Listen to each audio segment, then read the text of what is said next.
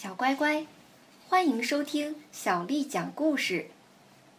林子姐姐和佳佳姐姐上次讲的《解救大大熊》，你们喜欢吗？今天大大熊和他的朋友们又来了。这次我们给大家带来的故事是《小小熊失踪了》。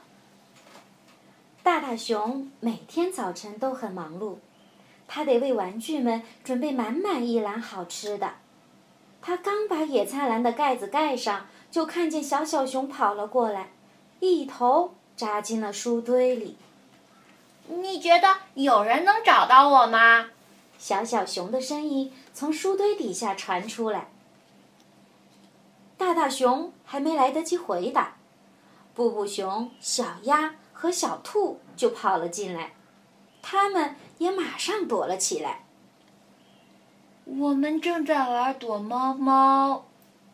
躲在一块垫子下面的布布熊解释说：“有谁看到我们了吗？”“只有我看到了。”大大熊回答。“谁来当找你们的那个瞎子呢？”“哦天哪！”布布熊痛苦的喊道，“我们又忘了。”我们又忘了，得有个瞎子来找我们，真可惜。小鸭说：“这本来是个很好玩的游戏。”大大熊，小小熊想了想，问道：“如果我们再藏一次，你会来找我们吗？”“当然啦！”大大熊回答。“你们准备好了吗？”他捂上自己的眼睛。开始数数，一、二、三。大大熊开始数数，小兔趁机跳进了花瓶里。四、五、六。大大熊接着数数，小鸭趁机爬进了盒子里。七、八。九，大大熊继续数数，布布熊趁机藏到了窗帘后。十，大大熊喊：“我来找啦！”就在这时，小小熊也消失不见了。大大熊开始寻找躲起来的玩具们，他先是找到了一只失踪了好几个星期的袜子，然后又在各种东西下面找到了十颗滚落的弹珠。他甚至找到了小猫，小猫可没打算加入这个躲猫猫的游戏呀。但是，他找不到那些玩具们。唉，不行啊！他叹了口气。我找不到你们。我们可以先收拾一下屋子，再重新开始吗？玩具们一个接着一个。从自己的秘密藏身处走了出来，所有的玩具都出来了，就是不见小小熊。哦，嗯，他他去哪儿了？布布熊问。他不会走远的，大大熊说。我们来喊他吧。他们爬上一张椅子，大声喊：“小小熊！”他们喊得太大声了。差点儿就从椅子上摔了下来。布布熊朝床底下望了望，“嗯，快来看，它它也许藏在这儿。”“我可不去那儿。”小鸭说，“那那太黑，太脏了。”“我去，我去！”小兔喊道，“那儿就像个地洞，我喜欢地洞。”小兔正准备冲进床底下，布布熊。一把抓住了它的尾巴。呃呃，小兔，你要带着这根绳子。布布熊说：“这样你就不会走丢了。我们大家会抓住绳子的另一端。”小兔把绳子系在腰间，消失在了床底下。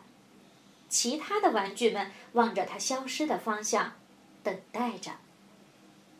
突然，绳子被猛地拉了一下。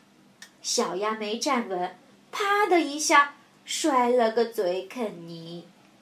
它在这儿！小兔大喊一声：“我我抓住它了！快把我们拉出来吧！”玩具们齐心协力，使劲往外拉绳子。小兔出来了，可它怀里抱着的不是小小熊，而是一只绒毛拖鞋。哦，小鸭说：“我可不觉得那是小小熊。可可它摸起来真的很像小小熊嘛。”小兔难过的说：“而且大小也差不多。”别在意，小兔。大大熊说：“你已经尽力了，我敢打赌，小小熊很快就会出现的。”我们来做个寻人启事吧，大大熊提议：“画上小小熊的画像，这样一来，大家都会知道我们在找谁了。”于是。布布熊画了一张画像，画上的小小熊穿着红裤衩，神色有些悲伤。他好像迷路了，小鸭说：“真希望我们能快点找到他。”布布熊拿着寻人启事，让所有的玩具们都看了一遍。我们希望大家都能来帮忙。他说：“玩具们都很愿意帮忙。没过几分钟，大家都开始找起小小熊来。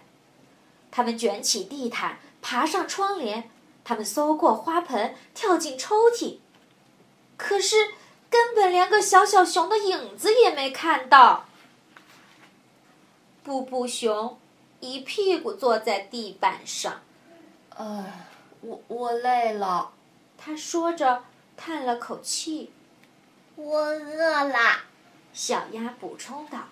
好吧，大大熊说，也该休息一下了。来吃一点我早上准备的野餐吧，然后我们再接着找。他带着玩具们走到野餐篮前面，打开盖子。快看啊！他开心的叫起来。你们觉得那是什么？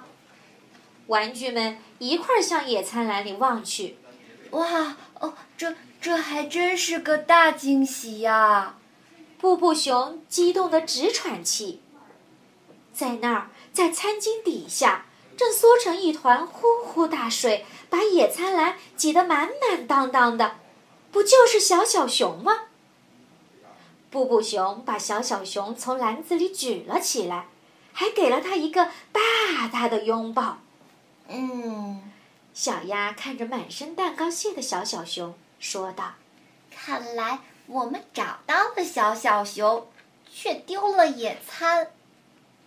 别担心。”大大熊说：“还剩下好多呢，足够我们大家吃的。野餐时间到喽！”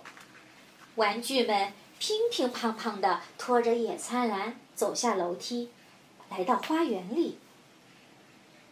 野餐会丰盛极了。大家一起吃光了所有的蛋糕。好了，大大熊说：“休息时间到了。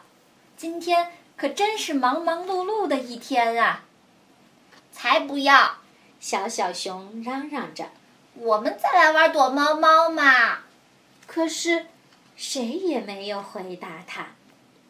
累了一天的玩具们都斜靠着大树，摸着饱饱的肚子。进入了梦乡。小乖乖，故事讲完了。你们还想收听更多大大熊和他的朋友们的故事吗？